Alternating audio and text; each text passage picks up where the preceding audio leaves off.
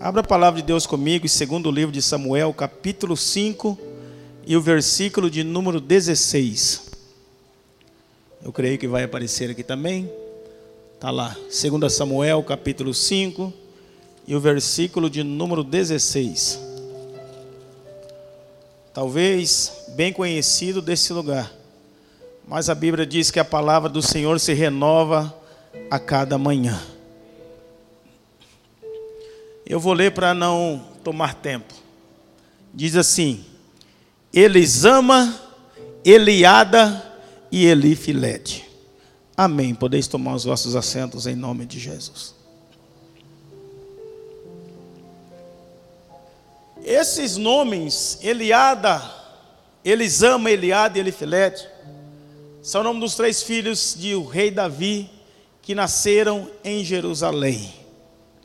Mas os nomes foram propositais. Se você ler no texto depois, a hora que você tiver um tempo e uma curiosidade de ler a palavra de Deus, você vai ver que Davi, segundo a Bíblia, um homem segundo o coração de Deus.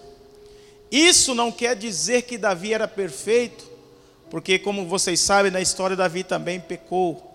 E perfeito só Jesus de Nazaré, só a Trindade divina.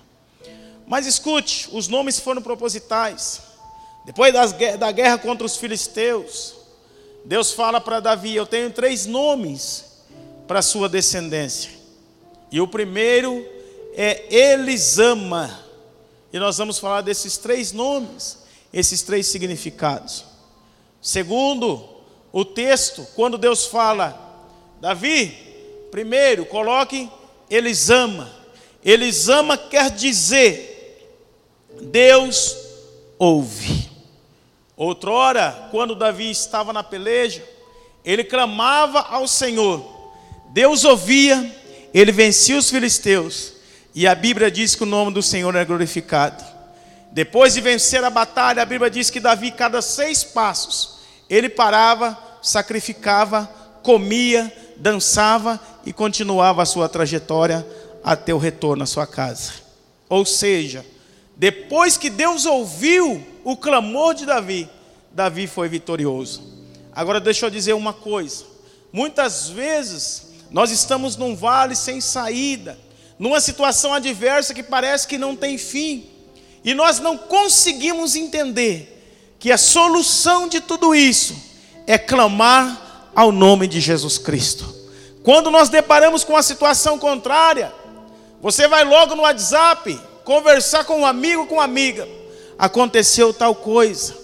Ou você vai no vizinho mais próximo, ou naquele amigo mais chegado, o qual você tem muita comunhão. Aconteceu uma coisa e só você para me ajudar. Mas deixa eu dizer uma coisa: por mais que tenha amigos mais chegados que o irmão, como a própria palavra diz, há momentos que só Deus pode nos ajudar. Há momentos que amigos não vão conseguir te tirar desse vale, dessa situação adversa mas eu conheço alguém e eu vou falar dele aqui nesta noite, que chama Jesus de Nazaré, que se você clamar, ele vai atender o seu clamor e a vitória será certa em nome de Jesus. Aleluia! Glória a Deus. Jeremias capítulo 33 e versículo 3 diz assim, ó: Clama a mim, Deus dizendo, através do profeta Jeremias clama a mim, e eu vos responderei ou ouvirei, e anunciar-te-ei coisas grandes e firmes que não sabes. Agora escute. Se eu disser que esse templo aqui é grande, eu posso dizer. Por quê? Porque ele é muito maior do que eu. Se eu disser que o pastor Augusto é alto, eu posso dizer, porque eu sou pequeno, ele é mais alto que eu. Então, tudo que for maior do que eu, eu posso dizer assim: ó, é grande. Agora escute isso. Jeremias profetizou através da unção do Espírito Santo: clama a mim e responder-te-ei, anunciar-te-ei coisas grandes. Agora escute. A Bíblia diz que Deus, a misericórdia dele, o seu poder é tão grande que enche o céu e enche a terra. Deus é maior que o infinito, maior que o universo, maior que o céu e maior que a terra. E ele diz assim: ó, se vocês clamar, eu tenho coisas grandes. Não, você não entendeu. Deus que é maior que tudo, ele disse assim, ó, eu tenho coisas grandes. E para Deus dizer que é grande, sai de baixo, porque o negócio é enorme. Então tem benção grande para a tua vida se você clamar. Para Deus dizer, olha, eu tenho coisas grandes, é muito grande, porque Ele é grande. Deus tem coisas boas e tem mais, coisas grandes e firmes. O que, é uma coisa firme? É que o vento não derruba, é que a fofoca não derruba. Coisa firme é quando vem a tempestade e ela é firme. Aí Deus disse assim: Ó, eu tenho coisa firme. A Bíblia diz que Deus é imutável. O que, que é isso? Deus não muda, Ele é o mesmo ontem, hoje e eternamente. Então, se Ele falou, está firmado e ninguém pode abalar a palavra de Deus. Se Deus disser que vai fazer, irmão, queira o inimigo ou não, vai fazer, porque a palavra de Deus é firme. A promessa de Deus para as nossas vidas é promessa firme. Eu sou falho, eu posso prometer e não cumprir. Por quê? Porque não depende só de mim. Eu poderia prometer ao pastor e não estar aqui esta noite.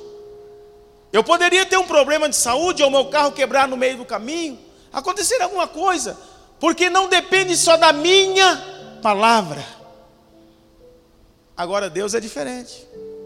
Deus fala assim, ó, eu vou fazer, e não importa com doença, com situação, porque Deus é o Deus que abre porta onde não tem porta.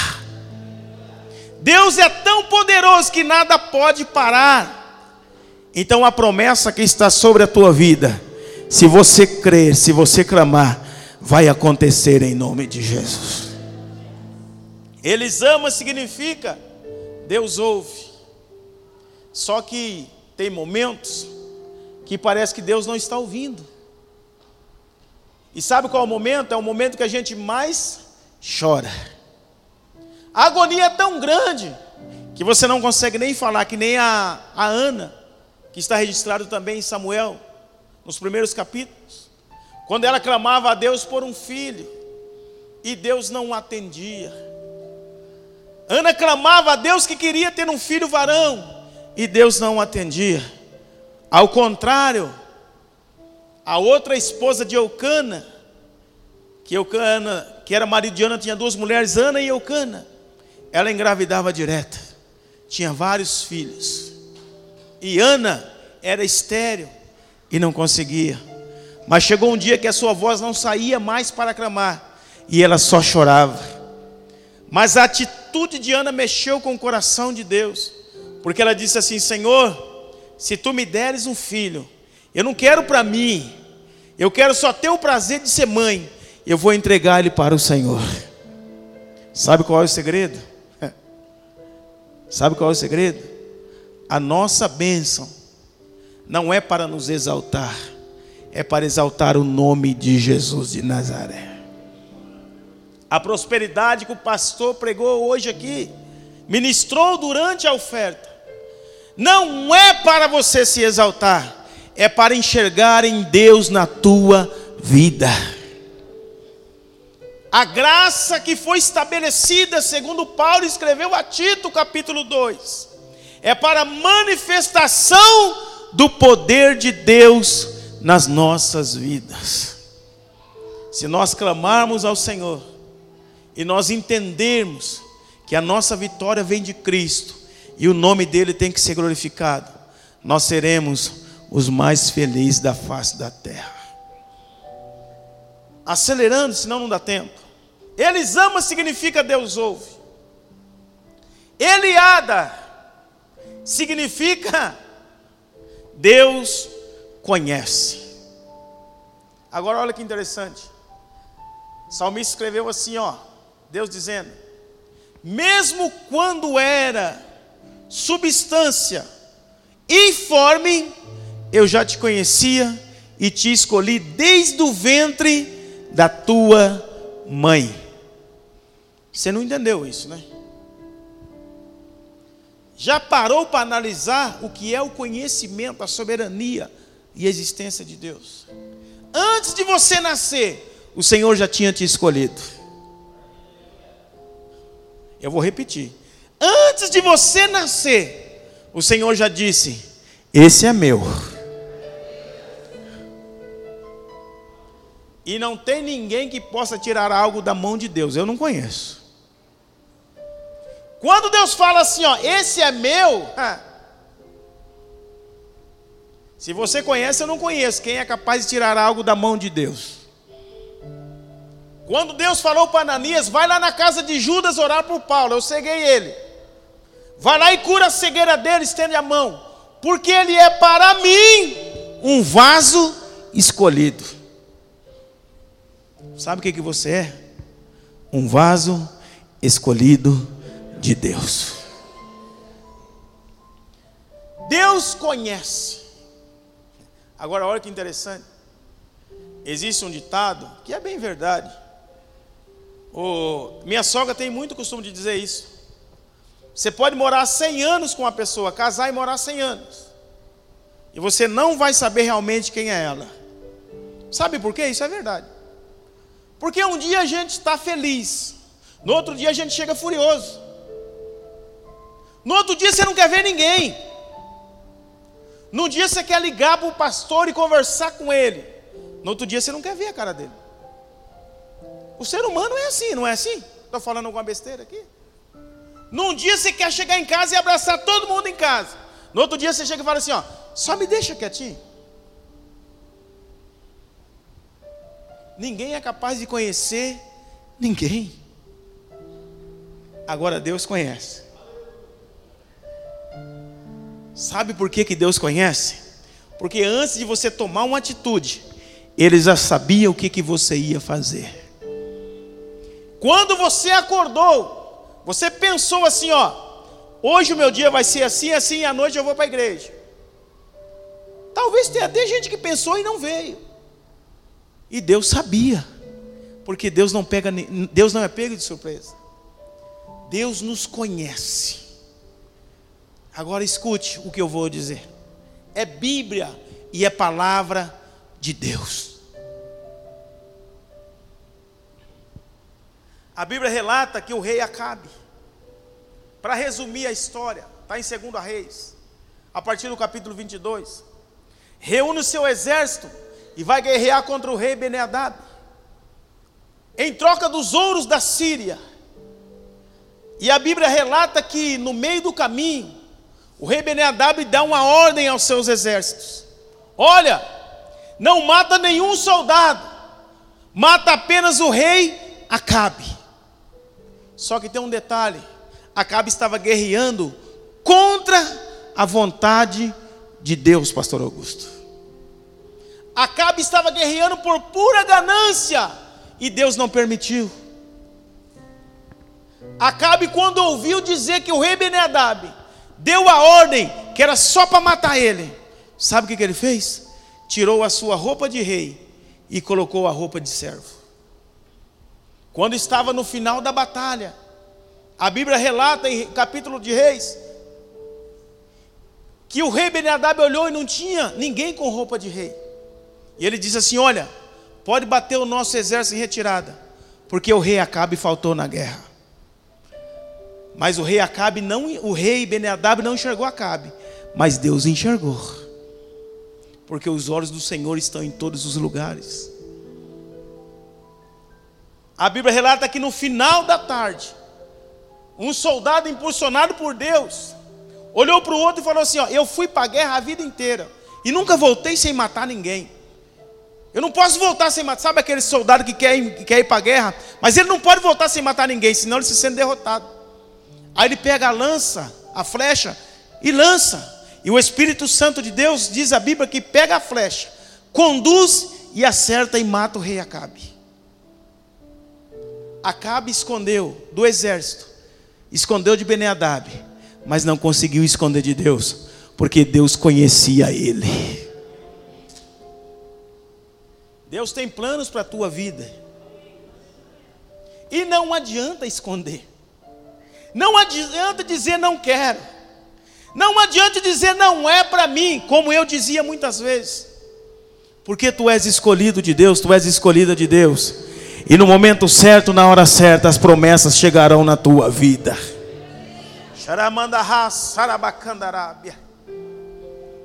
Quando Deus escolhe alguém, é porque Ele está dizendo assim: ó, tem muito valor na minha mão.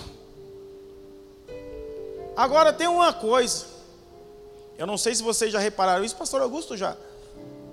Você já reparou que parece que Deus gosta de os mais perdidos? Não é assim? É, pastor. Parece que quanto mais ruim o cara, mais Deus quer. É assim ou não é? Rapaz, não dá para entender. Se bem que Deus não é para entender, né? Deus é para aceitar. Parece que quanto mais perdido o camarada, é aí que Deus escolhe. Quando a humanidade fala assim, ó, não tem jeito, não, esse cara não dá mais. Deixa morrer para lá. Aí Deus fala assim, ó, tem jeito que agora é comigo. Aquele que era perdido, que ninguém falava nada, vai morrer. Aí Deus fala assim, ó, vai morrer nada, vocês não conhecem o meu poder. Eu conheço. Foi eu que fiz, foi eu que escolhi, foi eu que criei. Então, você tem valor. Talvez você entrou aqui nesta noite dizendo assim: Eu não sei o que, eu estou fazendo na face da terra. Como eu vi esses dias uma moça dizer. Dá a impressão que eu não tenho futuro. Mas Jesus de Nazaré está dizendo assim: ó, tem futuro, porque tu és um vaso escolhido na minha mão. Aleluia. Deus conhece. Eles ama, Deus ouve. Eliada, Deus conhece. Para terminar, Elifilete, Deus liberta. Essa palavra é bonita. Deus liberta. Os evangelhos dizem assim: E conhecereis a verdade, e a verdade vos libertará. Agora escute, Jesus disse assim: ó, aprendei de mim, que sou manso e humilde de coração, meu fardo é leve. A verdade que nos libertou, nos deu todo o direito de ser chamados filhos de Deus. A verdade, qual nos libertou, morrendo na cruz do Calvário, nos deu todo o direito de entrar no céu. Uma vez que nós somos libertos por Cristo, tudo que Ele fez passa a ser direito nosso. A Bíblia diz que tudo que o Senhor fez foi para aqueles que são chamados filhos de Deus. Outrora, nós vivíamos desgarrados, como diz a Bíblia. Cada um se desviava pelo seu próprio caminho, Isaías capítulo 53. Mas o Senhor Jesus fez cair sobre ele todo o nosso pecado, a nossa iniquidade. Ou seja, nós somos perdoados por Cristo. E uma vez que perdoados, nós podemos dizer: Pai, eu sou o teu filho. Aleluia. É interessante que a verdade que liberta não nos traz um jugo, não nos traz um peso. É só olhar para todos nós que estamos aqui. Ninguém te ofereceu dinheiro nenhum para estar aqui. Ninguém te ofereceu vida boa nenhuma para estar aqui. Você está aqui nesta noite porque você foi liberto por Cristo. Talvez você está passando o momento mais difícil da sua vida. Mas o que te alegra é saber que você está liberto por Cristo. Aleluia. E ser liberto por Cristo é fazer igual Paulo. Não vivo eu mais, que, que Paulo estava dizendo? Eu matei todas as minhas vontades. E agora é Cristo que vive em mim. O que, que Paulo estava dizendo? Eu não faço o que eu quero, eu faço aquilo que Deus manda. Quem é liberto por Cristo, faz a vontade de Cristo. Sabe por que você está aqui? Porque você renunciou você mesmo para estar aqui nesta noite.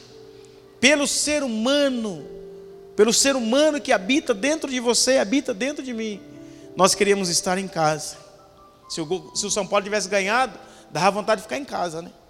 Pastor Augusto falou que veio porque ele perdeu. Brincadeira. Mas escute, nós somos libertos por Cristo. E toda a sujeira do pecado, Cristo limpou. E agora só habita um ser dentro de nós. Jesus de Nazaré.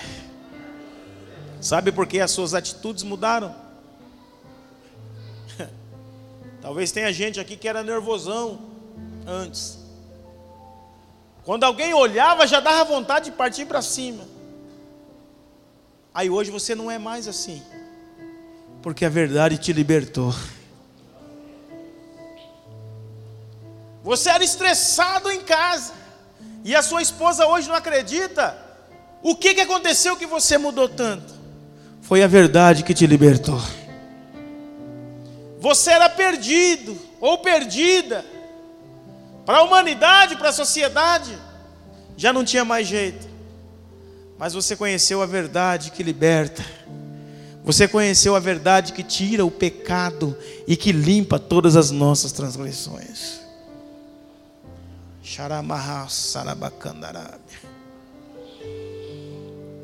E ter essa verdade dentro de nós nos dá uma certeza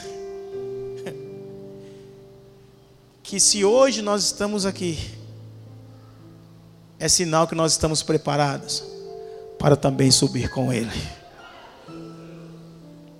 Passaram-se dois anos, ou um pouco mais, de pandemia, vou terminar.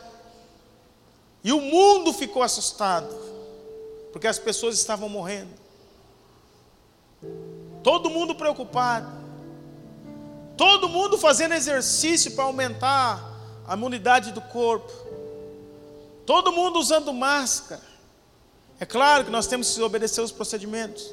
Mas escute, o povo ficou com medo. Porque se tem uma coisa que assombra, é falar de morte. Mas a verdade que nos libertou, nos diz assim: ó, quando essa vida terminar, nós teremos a vida eterna para sempre com Cristo. Enquanto o mundo estava em desespero, os pastores estavam dizendo: Jesus liberta.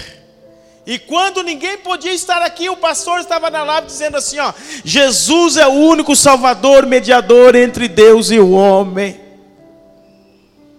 Sabe por que, que nada para a igreja? Porque a verdade que nos libertou não nos prometeu vida com abundância só aqui, nos prometeu um tesouro lá no céu. Sabe o que nos faz ser alegres e libertos? Não é o fato de desfrutarmos das bênçãos só aqui, porque tudo isso aqui passa e ninguém leva, mas é a promessa que Jesus disse antes de se ascender ao céu: Eu vou para o meu Pai, mas eu vou rogar a Ele que envie o Consolador, que é o Espírito Santo mas eu vou preparar-vos lugar, para que onde eu estiver, estejais vós também. Não há nada que nos possa parar, nem a morte, nem o porvir nos separa do amor de Cristo, porque a verdade que nos libertou nos dá certeza que existe uma vida eterna, existe uma vida melhor do que essa, existe uma casa melhor do que essa. Talvez a sua casa aqui na terra seja boa, confortável, portão eletrônico, ar condicionado. Talvez o seu carro seja de primeira geração, que o sol está rachando e você está tranquilo. Mas isso ainda não é comparado ao que está nos esperando no céu de glória. Isso é bom, e é bom que se tenha, mas não é nada perto do que nós vamos encontrar quando Jesus voltar. Aleluia, aleluia. E eu insisto que a volta dele está próxima. A volta dele está próxima. Muito breve,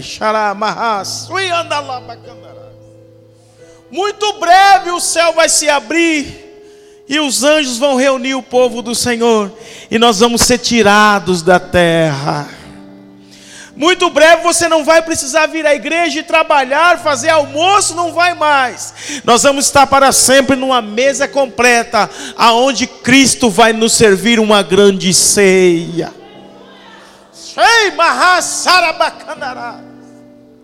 Nós somos libertos por Cristo. Não é só para ficar rico aqui. Não é só para ter casa boa aqui. Não estou dizendo que é errado. Isso faz bem.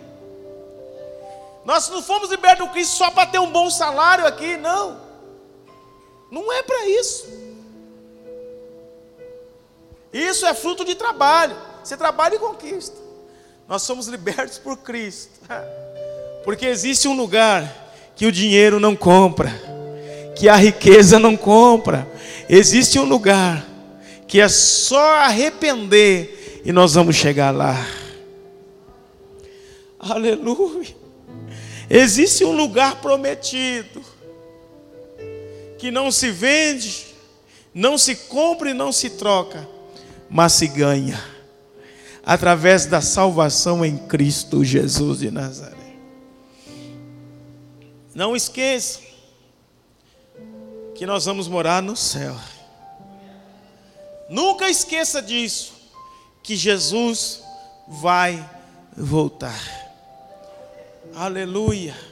Alguns pastores já esqueceram de pregar isso nas igrejas. E eu creio que aqui não, que aqui tem pastor de compromisso com Deus. Mas tem pessoas que já esqueceram de falar que Jesus vai voltar. E a igreja tem que estar preparada. Porque nós vamos esperar Jesus voltar. E tomara que seja hoje. Tomara que nem comece o jejum, pastor. Tomara que Jesus volte hoje, tomara que esse culto nem acabe. Ou no meio do caminho, quando a gente estiver indo embora, Jesus vem e arrebata o povo. E daí eu vou encontrar vocês lá e vou dizer assim: ó, valeu a pena renunciar ao mundo, valeu a pena renunciar às festas e ir para a igreja. Ei, jovem, vocês não estão perdendo tempo, vocês estão ganhando tempo aqui dentro. Vocês não estão perdendo tempo de estar hoje aqui, vocês estão ganhando tempo porque isso aqui acaba, mas o gozo lá no céu será eterno.